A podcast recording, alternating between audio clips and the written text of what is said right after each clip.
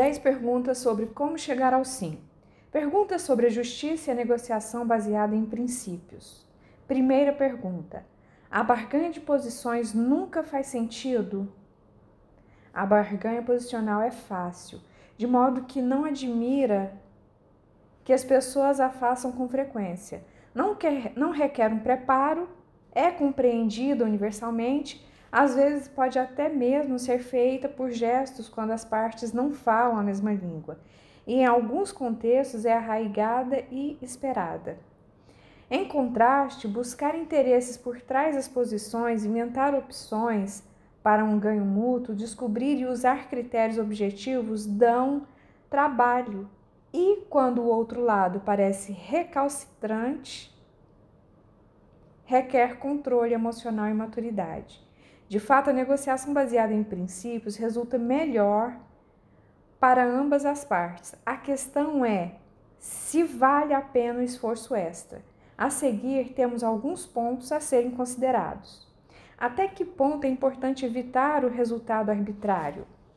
Se você, como o construtor de casas do capítulo 5, está negociando a profundidade dos alicerces da casa, não vai querer regatear posições arbitrárias, independente da facilidade de se chegar a um acordo. Mesmo que esteja negociando por um urinol antigo e raro, quando quando é difícil estipular um padrão objetivo, explorar os interesses do comerciante, buscar opções criativas é provavelmente uma boa ideia. Todavia, um fator a ser considerado ao se escolher o método de negociação é até que ponto se está interessado em achar uma resposta ao problema que faz sentido por seus méritos. Os riscos serão maiores se se estiver negociando os alicerces para um prédio de escritórios do que para a construção de um galpão. Serão ainda maiores se a transação estabelecer um precedente para futuras transações. As questões são muito complexas. Quanto mais complexas, mais insensato é se comprometer com barganha de posição. Complexidade implica uma análise cuidadosa dos interesses que são compartilhados ou que podem ser combinados, e depois o livre debate. Ambos serão mais fáceis na medida em que as partes percebam comprometidas na solução do problema. É, importante, é muito importante manter uma boa relação de trabalho se a outra parte é um cliente muito considerado, manter o relacionamento talvez seja mais importante do que o resultado daquele negócio específico. Isto não, não significa que você deva, se, deva ser menos persistente em seus interesses, mas sugere evitar táticas tais como as ameaças ou ultimatos que acarretem o risco de prejudicar a relação. A negociação auxilia a evitar uma escolha entre ceder ou irritar a outra parte. Em negociações de uma única questão entre estranhos, em que os custos da transação de investigações dos interesses são altos e em que cada parte é protegida pelas oportunidades competitivas, a disputa de posições pode funcionar. Mas se a discussão começar a se estagnar, prepare-se para trocar as ferramentas.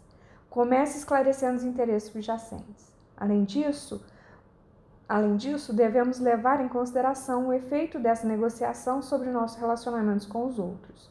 Essa negociação pode afetar sua reputação como negociador e, consequentemente, a maneira dos outros negociarem com você? Se é possível, que efeito desejaria que tivesse? Quais as expectativas da outra parte? São muito difíceis de serem mudadas?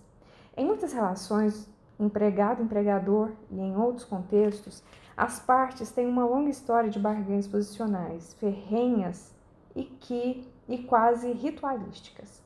Cada lado vê no outro um inimigo e a situação como nula, ignorando o altíssimo custo das greves dos trabalhadores, das paralisações dos empregados e dos ressentimentos. Nessas situações, não é fácil estabelecer uma solução conjunta do problema, que, ainda que talvez seja o aspecto mais importante. Mesmo as partes que gostariam de mudar muitas vezes acham difícil. Na prática, modificar velhos hábitos escutar em vez de atacar, debater ideias com liberdade em vez de brigar e investigar os interesses antes de assumir o compromisso. Algumas partes presas a costumes é, algumas partes presas a costumes litigantes parecem incapazes de ponderar sobre abordagens alternativas até que até o ponto da aniquilação mútua, e outras nem mesmo depois. Em tais contextos, você vai querer estabelecer uma programação realística, realista para a mudança, que pode abarcar várias negociações completas. A General Motors e a United Auto Workers precisaram de quatro contratos para mudar a estrutura fundamental das suas negociações. E ainda sub, subsistem elementos de dois lados que não se sentem à vontade com o novo regime. Em que ponto você está na negociação? Barganhar posições tende a inibir a busca de ganhos conjuntos. Em muitas negociações, as partes acabam com resultados que deixam muito por fazer. A barganha de, de posições prejudica muito pouco se manifestada depois de você ter identificado os interesses do outro, criando opções de ganho mútuo e discutindo padrões relevantes de justiça. Segunda pergunta: e se a outra parte tem uma concepção diferente de justiça? Na maioria das negociações, não há uma resposta certa ou mais justa. As pessoas anteciparão diferentes padrões de julgamento do que é justo. Contudo, o uso de padrões externos aperfeiçoou o regateio de três maneiras. Um resultado colocado igualmente por padrões conflitantes de justiça e prática comunitária é provavelmente mais sensato do que um resultado arbitrário. O uso de padrões reduz o custo de faltar a um compromisso. É mais fácil concordar em seguir um princípio ou um padrão independente do que ceder a uma demanda posicional da outra parte. E, finalmente, ao contrário das posições arbitrárias, alguns padrões são mais persuasivos que outros. Por exemplo, em uma negociação de salário entre um jovem advogado e uma firma de advocacia da Wall Street, seria absurdo para aquele que contrata dizer: suponho que não se ache mais inteligente que eu. Por isso, lhe oferecemos o mesmo salário que eu recebia quando aqui comecei há 40 anos atrás, 4 mil dólares. O jovem apontaria o impacto da inflação sobre todos esses anos e proporia os salários atuais. Se lhe fosse proposto o salário atual dos jovens advogados de Dayton ou Desmond, Desmond né? ele argumentaria que a média salarial de jovens advogados em firmas de igual prestígio em Manhattan seria um padrão mais adequado. Em geral, um padrão é mais persuasivo do que outro na medida em que atinge diretamente o ponto. É mais amplamente aceito e mais relevante imediatamente em termos de tempo, lugar e circunstância. Não é necessário concordar quando, quanto ao melhor padrão as diferenças de valores, cultura, experiência e percepções podem levar as partes a divergir quanto aos méritos relativos dos diferentes padrões. Se fosse necessário concordar em relação ao melhor padrão, não seria possível conciliar uma negociação. A concordância de critérios não é necessária. Os critérios são apenas uma ferramenta que pode auxiliar as partes a chegar a um acordo, o que seria melhor que nenhum acordo. Usar padrões externos muitas vezes ajuda a diminuir a divergência e a expandir a área de um acordo potencial. Quando os padrões se, se sofisticaram a ponto de ser difícil argumentar de maneira persuasiva que um padrão é mais pertinente que o outro, as partes puderam explorar as trocas ou recorrer a procedimentos justos para assentar as diferenças remanescentes. Podem lançar uma moeda, usar um árbitro ou até mesmo partilhar a diferença. Terceira pergunta: Devo ser justo se não for preciso? Como chegar assim ao sim não é um sermão sobre o que é certo ou errado. É um livro sobre como negociar bem. Não propomos que você deva ser bom pelo mérito de ser bom, nem desencorajamos a isso. Não seguimos, não sugerimos que você ceda a primeira oferta cuja imparcialidade seja discutível. Tampouco propomos que nunca peça mais do que um juiz ou júri considere justo. Apenas argumentamos que usar padrões independentes para discutir a justiça de uma proposta pode ajudá-lo a obter o que merece e protegê-lo de partidarismos.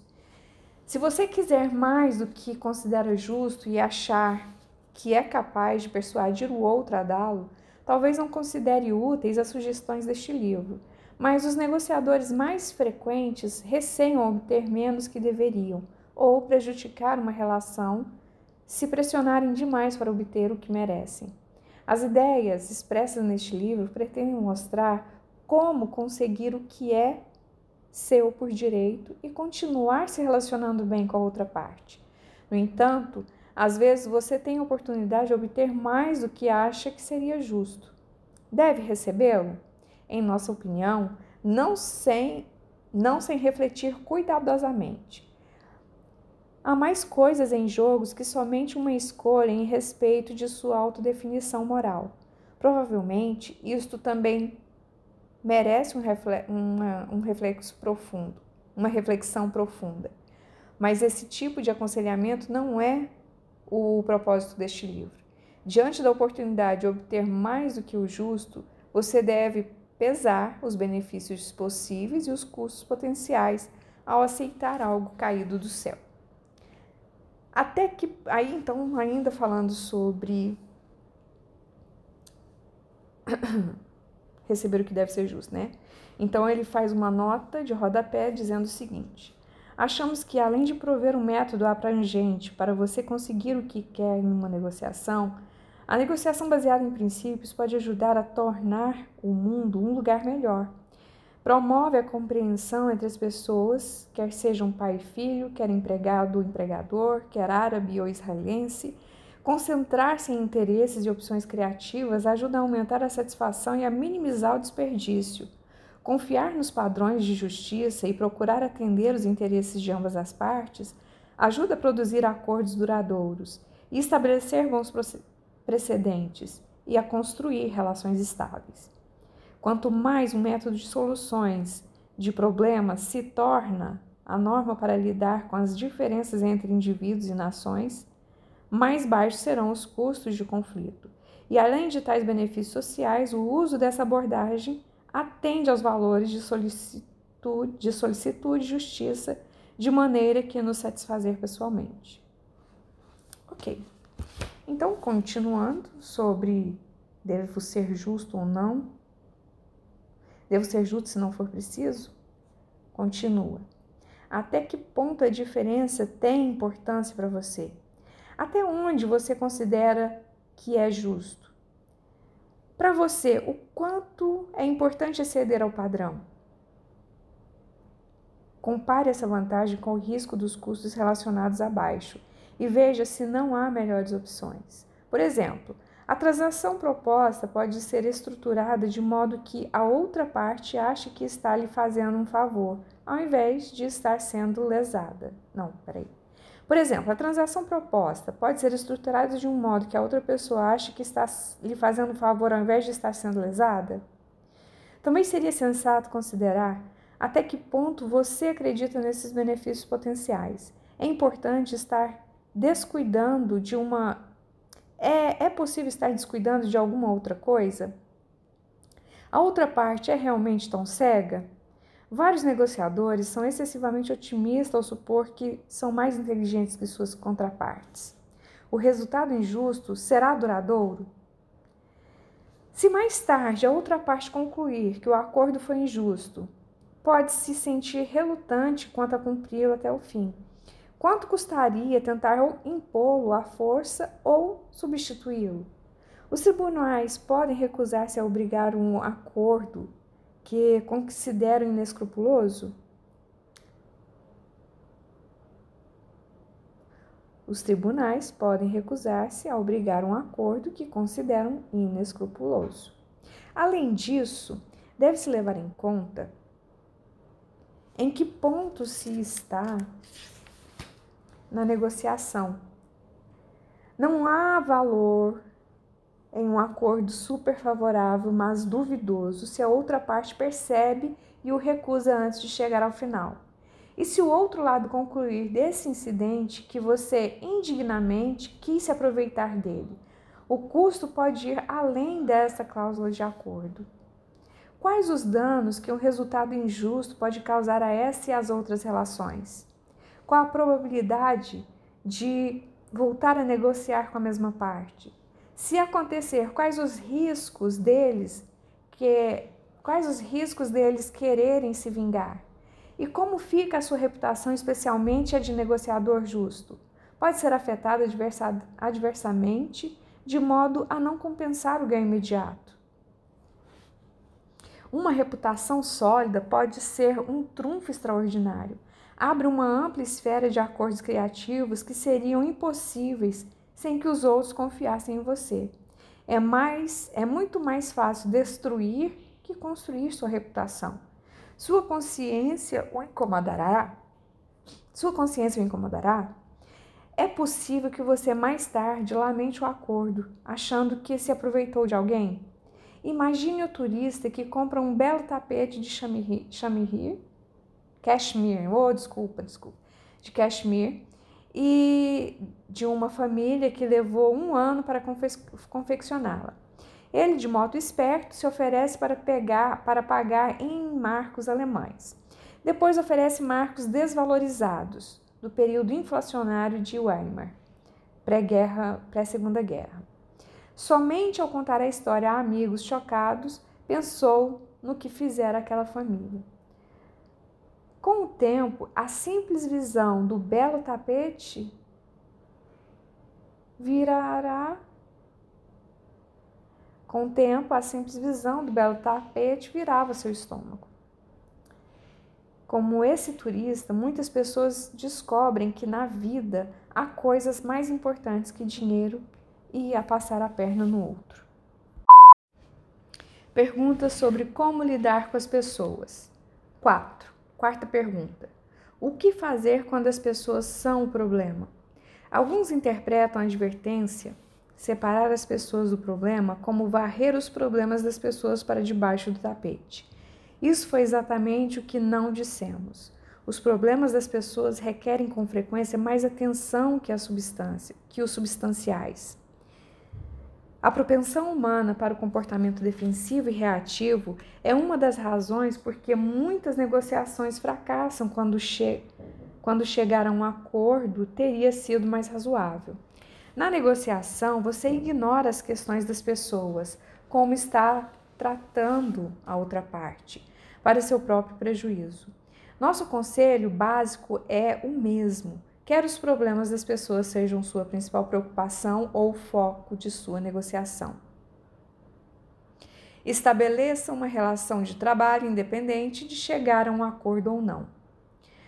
Quanto mais seriamente discordar de alguém, mais importante é ser capaz de lidar bem com essa divergência. A boa relação de trabalho é aquela que suporta bem as diferenças. Essa relação não pode ser comprada por concessões substantivas ou pela omissão de tais divergências. A experiência sugere que nem sempre a pacificação funciona. Fazer uma concessão injustificada provavelmente não facilitará lidar com as futuras diferenças. Você deve ter em mente que, da próxima vez, caberá a eles fazer a concessão. É provável que acreditem que, se forem obstinados o bastante, você cederá de novo. O acordo de Neville Chamberlain, da Neville Chamberlain, da negociação alemã da região dos Sudetos e a ausência de resposta militar à subsequente ocupação de Hitler da Tchecoslováquia, provavelmente encorajou os nazistas a acreditarem que uma invasão da Polônia também não desencadearia guerra. Você também não deve forçar uma concessão substantiva ameaçando, ameaçando a relação. Se você realmente se interesse por mim, cederá. Ou você concorda comigo, ou nosso relacionamento está desfeito. Conseguindo ou não a concessão, a relação será prejudicada. Será mais difícil lidar com as futuras diferenças. Mais exatamente, as questões substantivas precisam ser desen... desenredadas das questões de relacionamento e de processo. O conteúdo de um possível acordo precisa ser independente de como você fala a este respeito e de como lida com outra pessoa, com a outra parte. Cada grupo de questões tem a ser negociado por seu próprio mérito. A lista seguinte ilustrará a distinção. Questões substantivas: prazos, condições, preços, datas, números, obrigações. Questões de relacionamento: equilíbrio de emoção e razão, facilidade de comunicação, grau de crédito e confiabilidade, atitude de aceitação ou de rejeição ênfase relativa na persuasão ou na coerção, grau de compreensão mútua. As pessoas frequentemente supõem que há uma compensação entre prosseguir, perseguir um bom resultado substantivo e um bom relacionamento. Nós discordamos. Uma boa relação de trabalho tende a facilitar um bom resultado substantivo para ambas as partes. Bons resultados substantivos tendem a tornar uma boa relação ainda melhor. Às vezes, há, bo há boas razões para se concordar, mesmo que você acredita que a imparcialidade prescreveria diferente. Por exemplo, se você já tem uma relação de trabalho excelente, pode decidir ceder em um ponto, confiando em que, em uma situação futura, a outra pessoa reconhecerá que lhe deve que lhe deve uma e retribuirá o favor. Ou pode decidir que uma ou mais questões não merecem ser disputadas. Nossa opinião é que você não deve conceder, conceder com o propósito de tentar melhorar uma relação. Negocie o relacionamento. Se, apesar de seus esforços para estabelecer uma relação de trabalho e negociar diferentes substâncias, diferenças substantivas, por seus próprios méritos, os, os problemas das pessoas persistirem, negocie-os. Segundo seus, pró seus próprios méritos. Exponha sua preocupação a respeito do comportamento da outra parte e discuta como se fosse uma diferença substantiva. Evite julgá-la e refutar suas motivações. Antes, explique sua percepção e sentimentos e indague o deles. Proponha padrões externos ou princípios imparciais para determinar como lidar um com o outro e enfraquecer a concessão sob pressão. Componha sua discussão olhando adiante e não para trás, e influa nas suposições de que o outro lado não pretende todas as consequências que você experimenta e que pode mudar de método se achar necessário. Como sempre acontece na negociação, você precisa ter pensado em sua maana. Em alguns casos, a outra parte reconhece que seus interesses são um problema comum, somente quando percebe que sua maana, se você não chegar a uma solução que lhe seja satisfatória, não é boa para eles.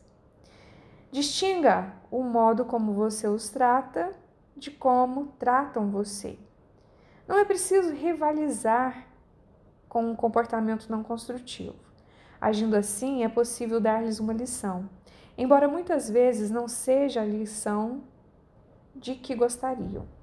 Na maioria dos casos, responder na mesma moeda reforça um comportamento que nos degrada, estimula a outra parte a achar que todos, todos se comportam dessa maneira e que este é o único modo de se protegerem.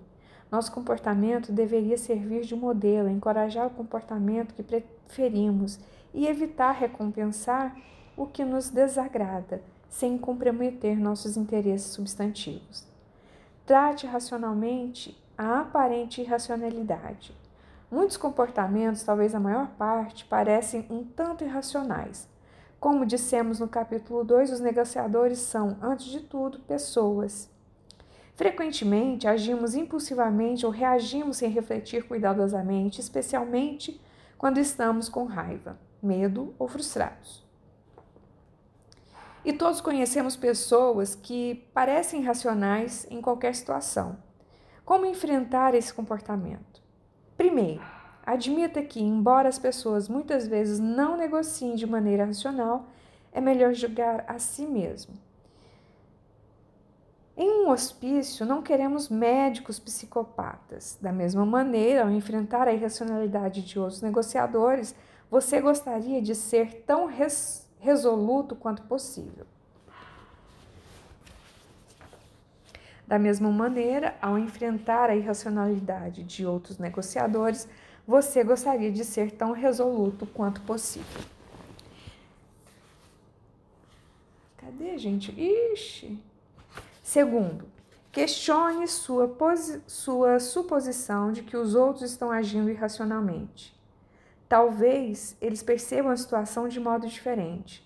Na maioria dos conflitos, cada lado acha que está respondendo racionalmente, não ao que o outro pergunta.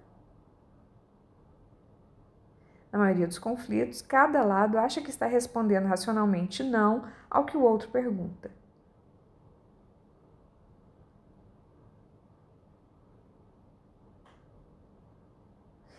Talvez considerem sua posição inicial bem protegida e injustificável por si própria.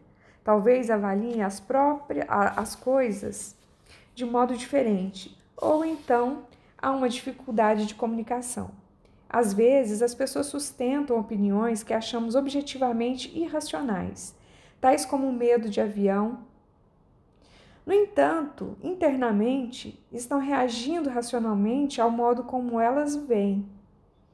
De certa forma, acreditam que esse avião cairá. Se acreditássemos nisso, também não viajaríamos. E a, e a percepção que está deformada não é resposta a ela.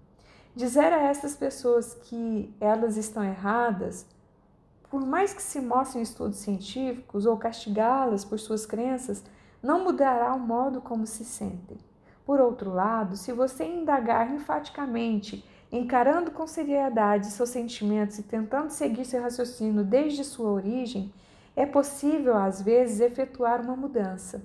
Trabalhando com elas, poderá descobrir uma falha lógica, uma percepção errônea efetiva ou uma associação traumática de um tempo remoto que, uma vez revelada, pode ser examinada e modificada por elas próprias. Essencialmente, você está procurando os interesses psicológicos por trás da posição que ostentam, para ajudá-las a encontrar um meio de entender os interesses delas de modo mais eficaz. Pergunta 5. Devo negociar até mesmo com terroristas ou com alguém como Hitler? Quando cabe não negociar? Por mais que o outro lado seja repugnante, se você não tiver uma maana melhor. A questão não é se deve negociar, mas como negociar. Negociar com terroristas? Sim. De fato, ao tentar influenciar suas decisões, e eles tentarão influenciar a sua, você estará negociando mesmo que não fale com eles. A questão é se deve negociar à distância por ações e palavras, como nunca negociaremos com terroristas, ou mais diretamente. Em geral, quanto melhor, a, quanto melhor a negociação, mais chances de influenciar. Se questões de segurança pessoal podem ser resolvidas, cabe estabelecer um diálogo com terroristas. Peraí. Se questões de segurança pessoal podem ser resolvidas, cabe estabelecer um diálogo com terroristas, estejam eles mantendo reféns ou ameaçando levar a cabo algum ato de violência. Se sua causa é boa, você tem mais chances de influenciá-los do que eles a você. O mesmo se aplica aos terroristas na negociação que tentam golpes sujos. Negociação não significa fazer concessão. Os custos são altos no pagamento do resgate ou na chantagem. Pagar resgate encoraja mais sequestros. Através da comunicação é possível aprender quais os interesses legítimos deles e realizar um acordo em que nenhum dos lados precise ceder. Com a ajuda dos, mediador, dos medidores argelinos, os Estados Unidos e o Irã foram capazes de negociar a liberação, a libertação em janeiro de 1981 dos diplomatas americanos presos por mais de um ano na embaixada americana do Teherã. A base, de, a base do acordo foi que dada a base do acordo foi que cada lado não recebesse além do que tinha direito.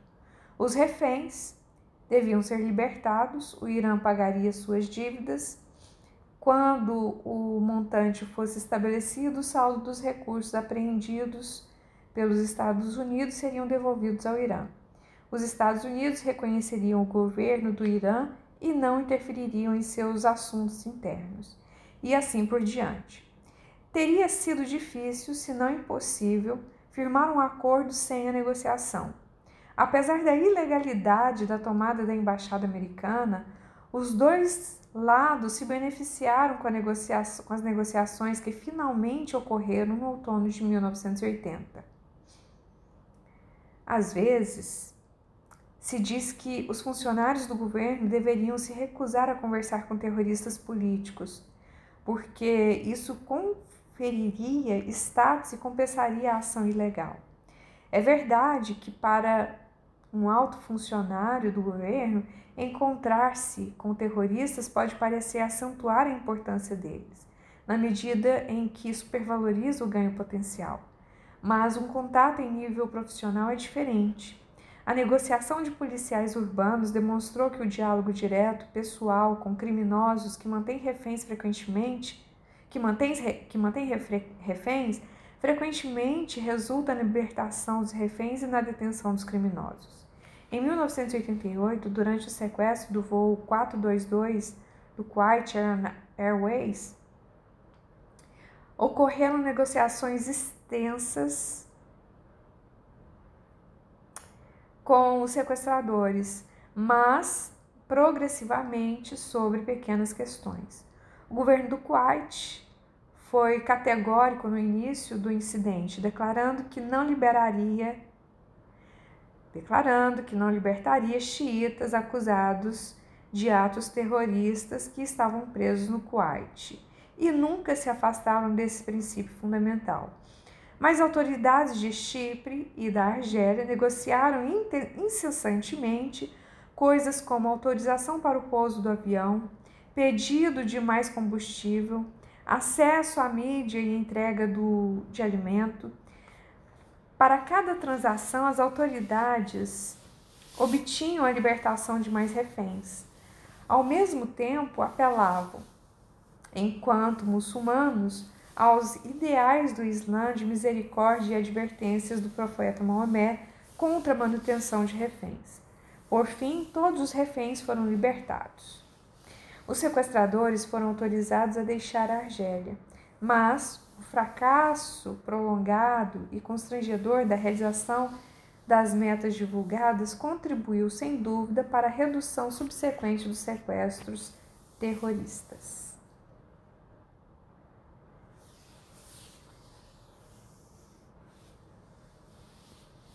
Negociar com alguém como Hitler depende da alternativa.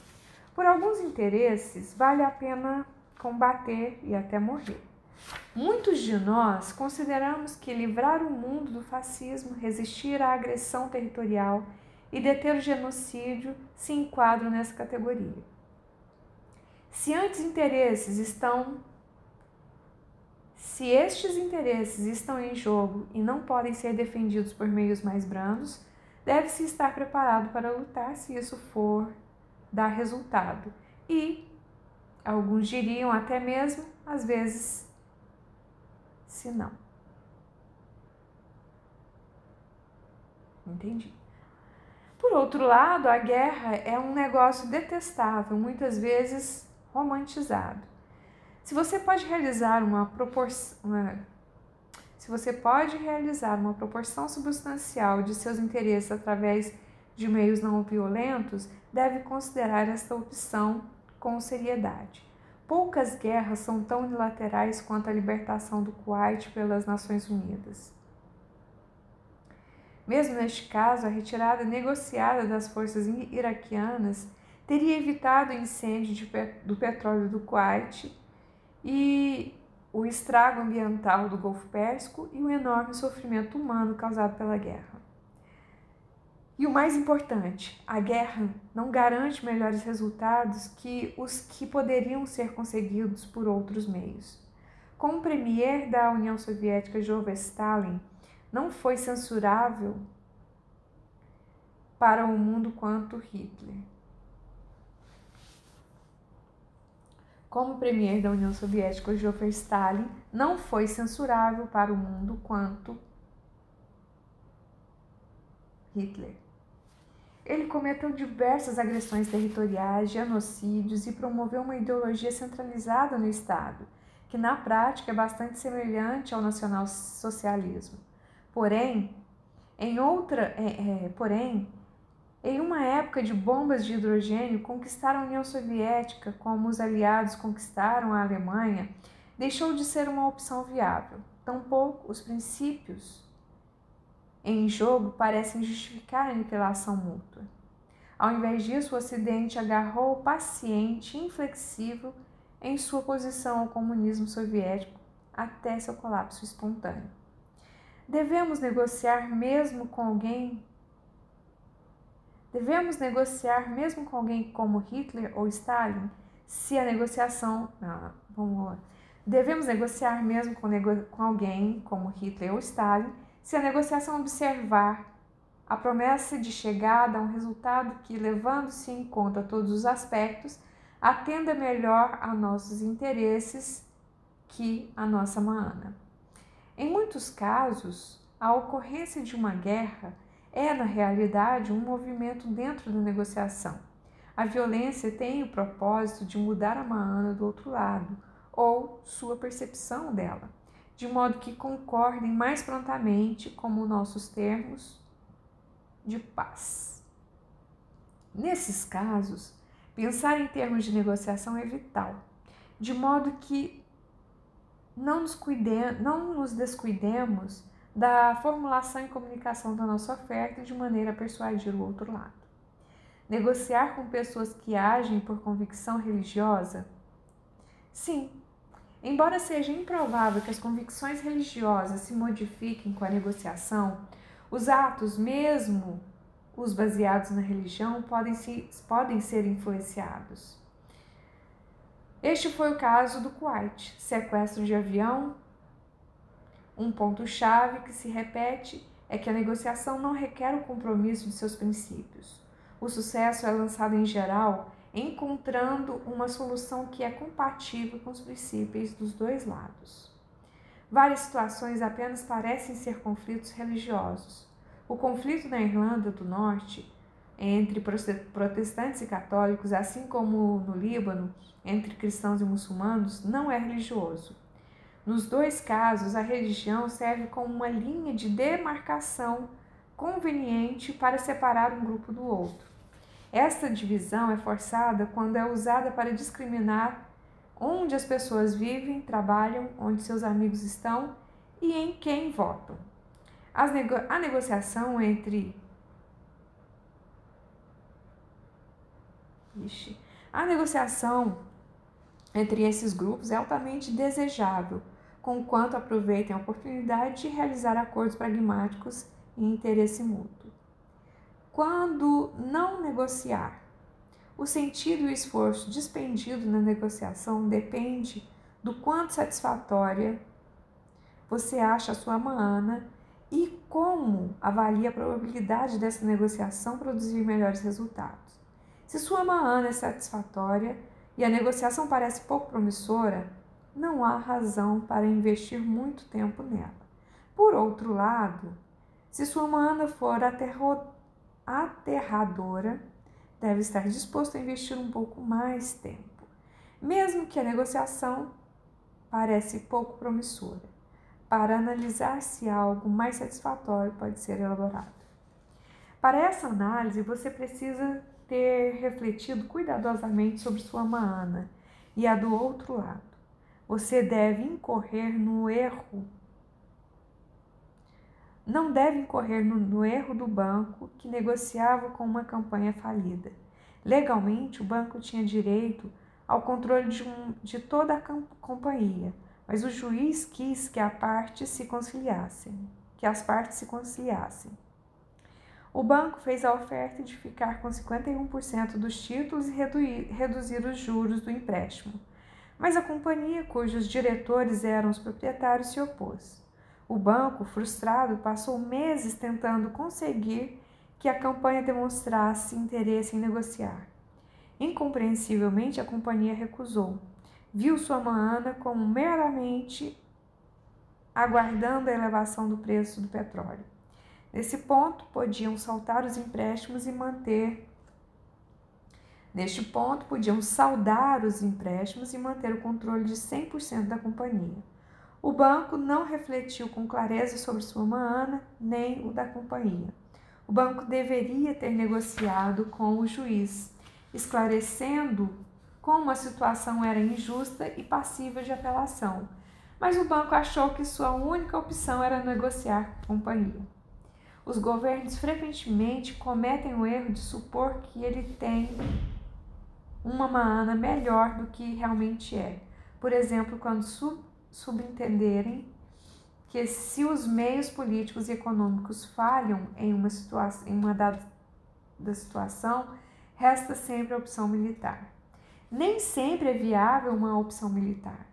Pensem na maior parte de situações envolvendo reféns, nas quais não há opção militar que garanta o resgate seguro dos mesmos. Operações de surpresa, como a do exército, exército israelense no aeroporto de Uganda, em Entebbe, Entebbe são excepcionais e difíceis de serem bem-sucedidas, já que os terroristas se adaptam às novas táticas. Depende de a situação ter ou não uma opção de iniciativa pessoal. O objetivo pode ser alcançado exclusivamente por nosso próprio esforço ou alguém do outro lado tem que tomar uma decisão. Se é assim, a decisão de que se é assim, a decisão de quem deve ser alterada. Que decisão queremos e como as Forças Armadas poderiam influenciar essa decisão? Não pressupõe que você tem uma mana melhor do que a de negociar ou que não tem. Reflita, depois decida se cabe a negociação. Pergunta 6. Sexta pergunta.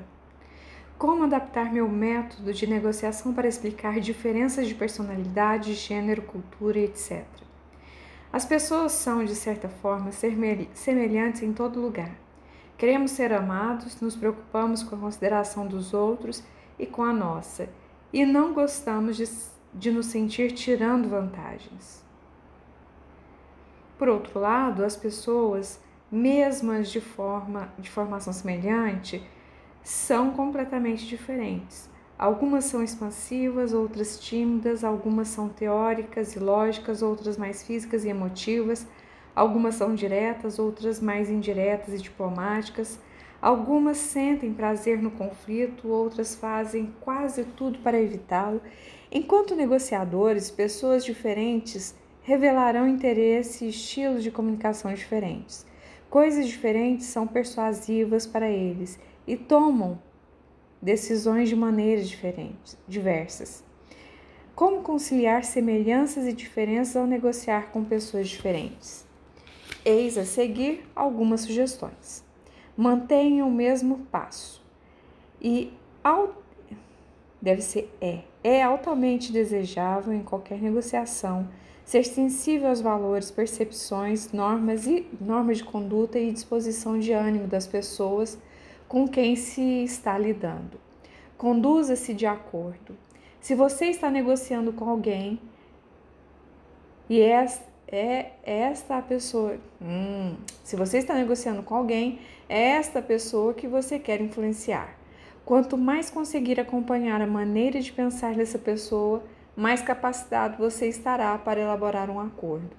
Algumas diferenças comuns que, podemos, é, que podem afetar uma negociação: ritmo, rápido ou lento, formalidade, alta ou baixa, distância física durante a conversação, próximo ou distante, acordos verbais ou escritos, quais os mais sólidos e abrangentes, franqueza da comunicação, direta ou indireta, prazo curto ou longo, alcance de, da relação somente profissional ou mais abrangente, local para fazer o negócio, público ou privado. Quem negocia? Os do mesmo status ou os mais compo ou os mais competentes para a tarefa? Rigidez de compromisso, rígido ou flexível? Flexível Adapte nossa recomendação geral à situação específica. Este é um livro de recomendação geral. Não se aplica da mesma maneira a todas as pessoas, mas as propostas básicas são em geral pertinentes. Na ausência de uma razão que nos obrigue a agir de outro modo, aconselhamos ajustar uma habilidade Aconselhamos ajustar com habilidade sua abordagem específica a todas as negociações. A melhor maneira de executar esses princípios gerais vai depender do contexto. Pense em que está, é, pense em onde está, com quem está lidando, nos clientes da indústria, na experiência passada com esse negociador e assim por diante, ao preparar uma abordagem adequada à situação. Fique atento aos diferentes de crença e costumes. Fique atento às diferenças de crenças e costumes, mas evite estereotipar os indivíduos. Grupos diferentes têm costumes e crenças diferentes. Conheça-as e respeite, mas cuidado ao fazer suposições sobre os indivíduos. As atitudes, interesses e outras características de um indivíduo são muitas vezes completamente diferentes das do grupo a que pertence. Por exemplo, o japonês médio tende a apoiar métodos mais indiretos de comunicação e negociação, mas individualmente abarca uma grande escala de estilo americano de negociação, o que não é de maneira alguma típico de muitos americanos. Uma pesquisa sugere que as mulheres são mais propensas que os homens a reunir informações de maneira mais aberta e menos estruturada a serem mais sensíveis aos relacionamentos e a agir segundo uma moralidade baseada relativamente mais no cuidado e deveres para com o outro e menos nas leis e direitos individuais. No entanto, os mesmos dados sugerem que há muitos indivíduos dos dois sexos que tendem à maneira inversa. Fazer suposições sobre alguém baseado em suas características de grupo é insultante assim como arriscado. É negar a ele ou a ela sua individualidade. Não supomos que nossas crenças e hábitos sejam ditados pelos grupos a que se ajustam. Pensam, pensar isso a respeito dos outros é aviltante. Cada um de nós é afetado por uma miríade de aspectos de nosso ambiente e educação, nossa cultura e identidade de grupo, mas não de um modo individualmente previsível. Questione suas suposições, escute ativamente. Questione qualquer suposição que faça sobre os outros, quer o ache iguais a você ou totalmente diferentes. Esteja aberta a aprender que são diferentes do que esperava. A ampla variação de culturas provê indícios do tipo de diferenças pela qual deve procurar mais leve pela qual deve procurar.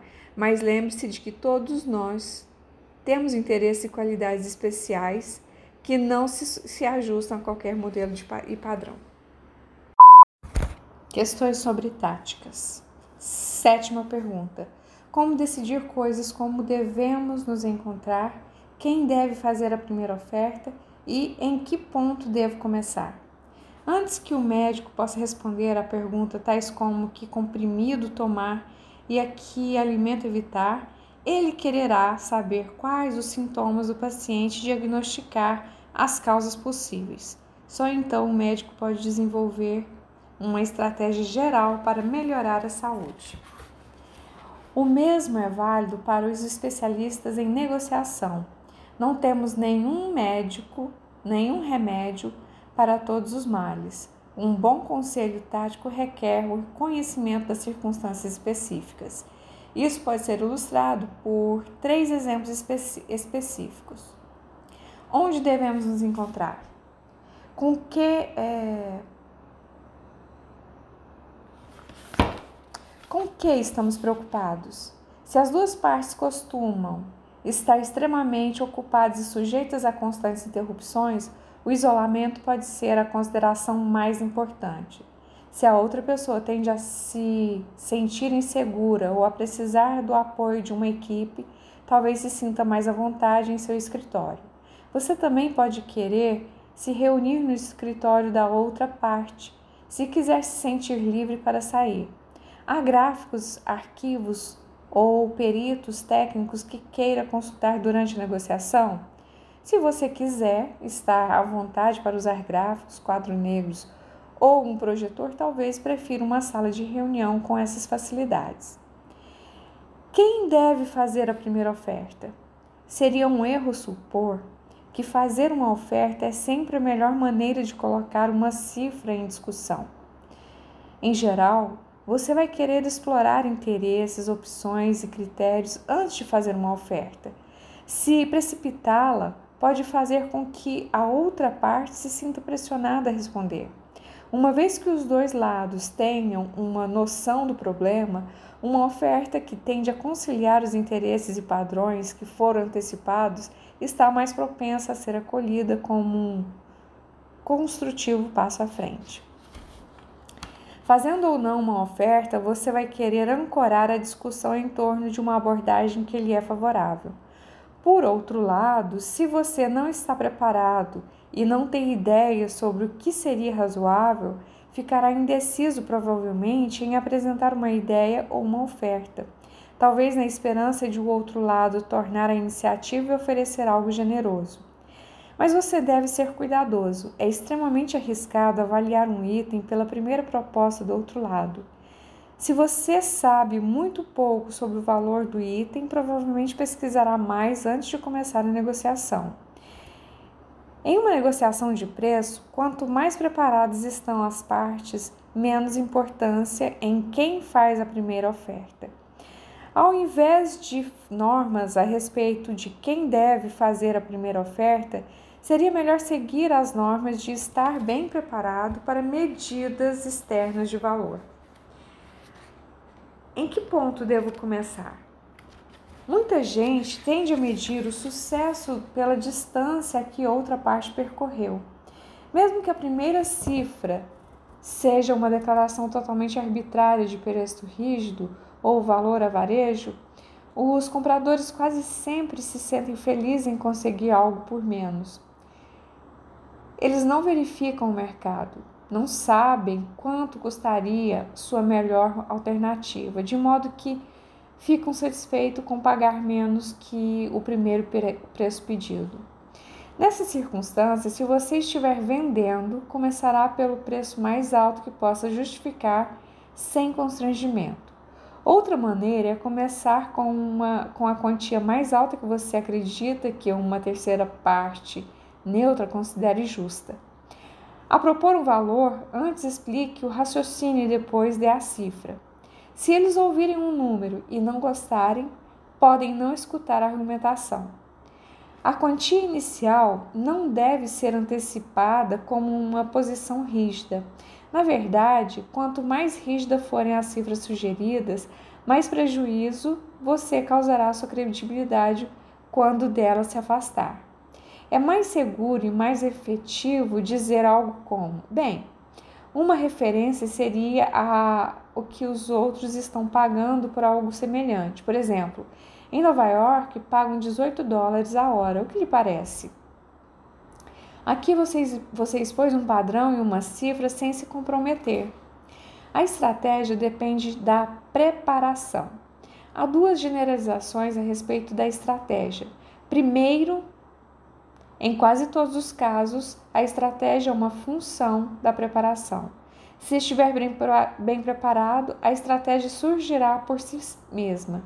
Se conhecer bem os padrões relevantes para sua negociação, ficará óbvio quais discutir e quais, as, e quais a outra parte levantará.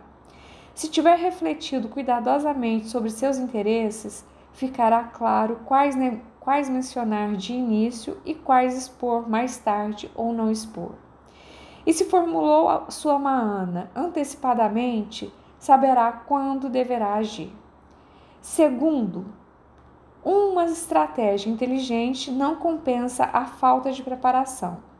Se você formular uma estratégia passo a passo, que você tem certeza de que lhes tirar, tirará as meias, terá problemas se eles vierem negociar calçando sandálias.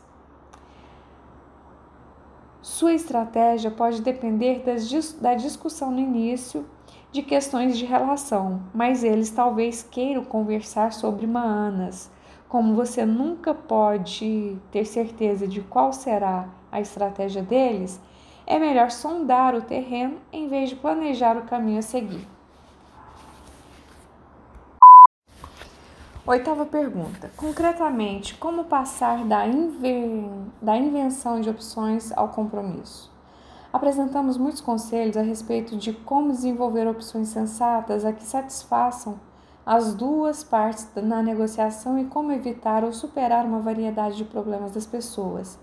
Resta a questão de como chegar ao fechamento. Não acreditamos que haja um processo melhor, mas seguem alguns princípios gerais que valem a pena ser considerados. Pense no fechamento desde o começo. Antes mesmo de começar a negociar, cabe prefigurar como seria um acordo bem-sucedido. Isso ajudará a imaginar quais as questões que deverão ser abordadas na negociação e o que será necessário para resolvê-las.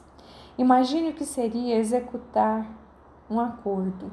Que questões teriam de ser resolvidas? Pergunte a si mesmo como o outro lado poderia explicar e justificar um acordo a seus constituintes. Estaremos entre os primeiros 10 de todos os eletricistas de Ontário, estamos pagando menos que o valor apresentado por dois meses, dois entre três avaliadores.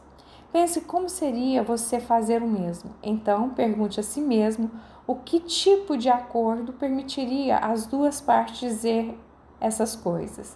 Finalmente, pense no que seria preciso para persuadir persuadir o outro lado e você a aceitar o acordo proposto ao invés de continuar a negociar. Mantenha essas questões em mente enquanto a negociação pro, progride. Mantenha essas questões em mente enquanto a negociação progride, formulando e complementando-as na medida em que mais informações se tornem disponíveis. Concentrar-se em sua meta Dessa maneira, ajudará a manter a negociação em um caminho produtivo. Prepare o esqueleto do acordo. Nas negociações que produzem um acordo escrito, é uma boa ideia delineá-lo como parte de sua preparação.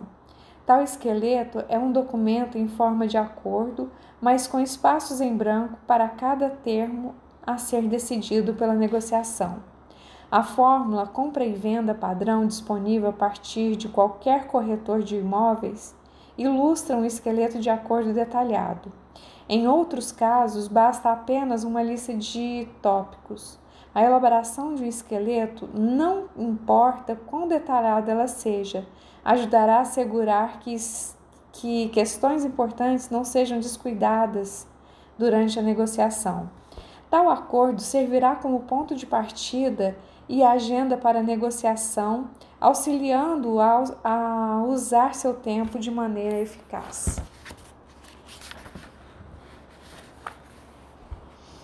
Comece ou não uma negociação com um arcabouço de acordos. É interessante esboçar os termos possíveis. Isto ajuda a manter a concentração na discussão, tende a expor questões importantes que, de outro modo, seriam passadas por alto. E dá um sentido de progresso minutar enquanto a negociação decorre, possibilita. Ah, meu Deus, tende a expor questões importantes que de outro modo seriam passadas para, por alto e dá um sentido de progresso. Minutar enquanto a negociação decorre possibilita um registro das discussões, reduzindo a chance de um mal-entendido posterior.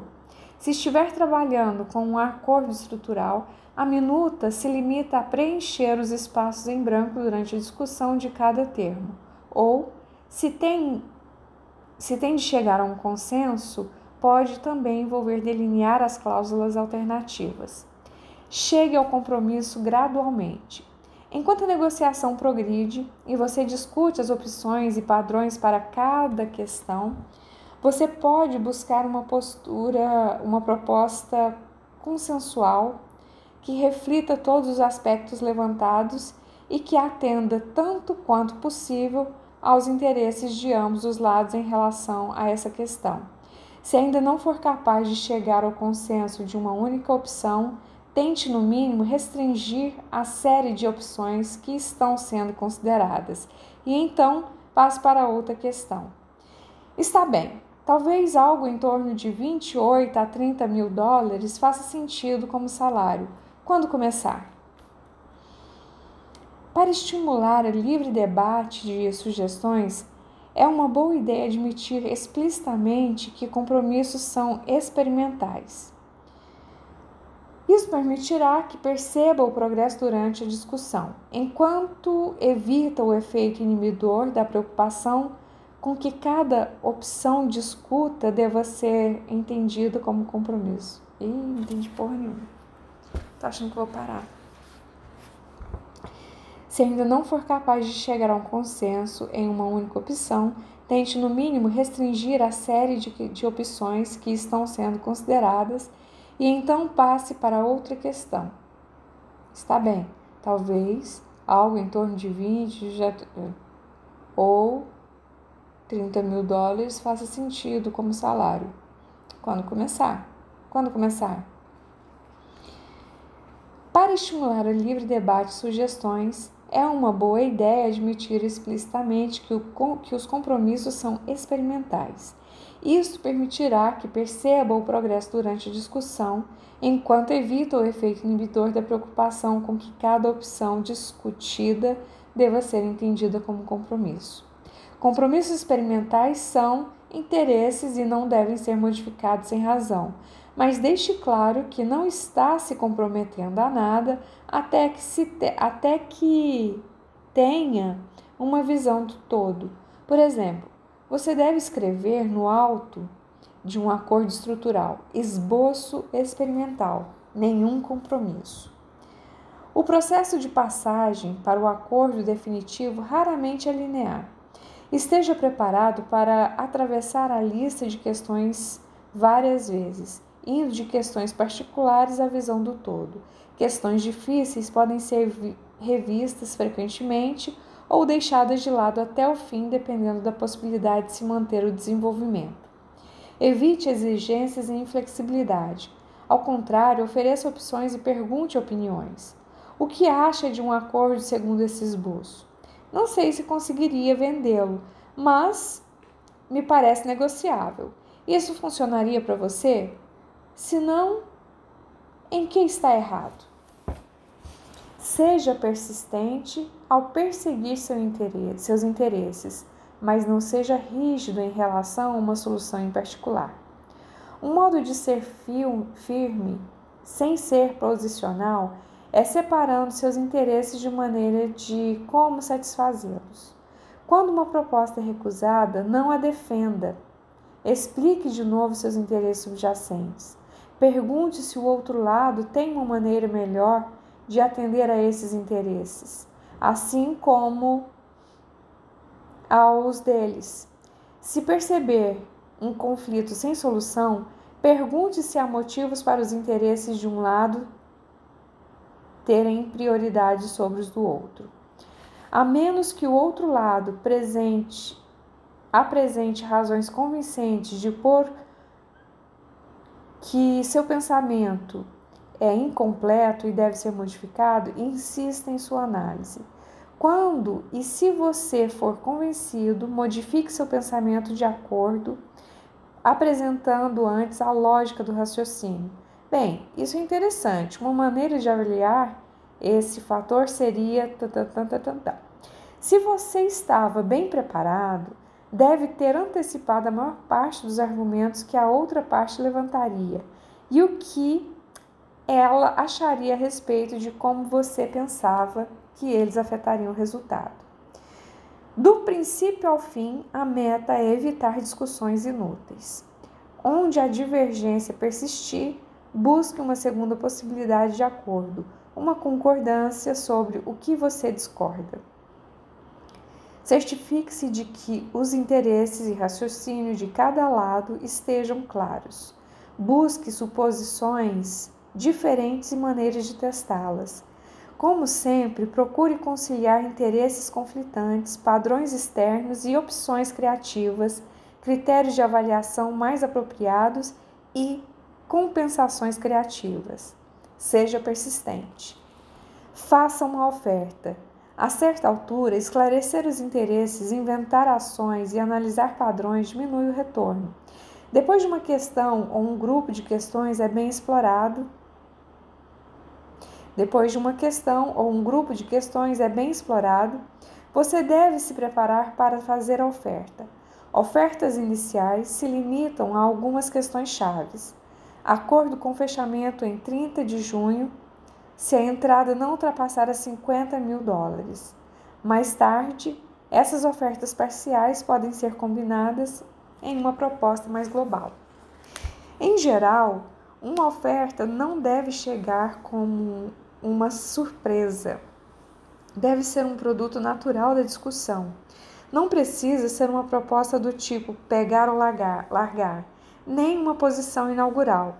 Deve ser uma oferta que você acha que tenha sentido para os dois, que tenha sentido para os dois lados, baseado no que foi feito antes. Muitas negociações são firmadas quando uma oferta completa é feita.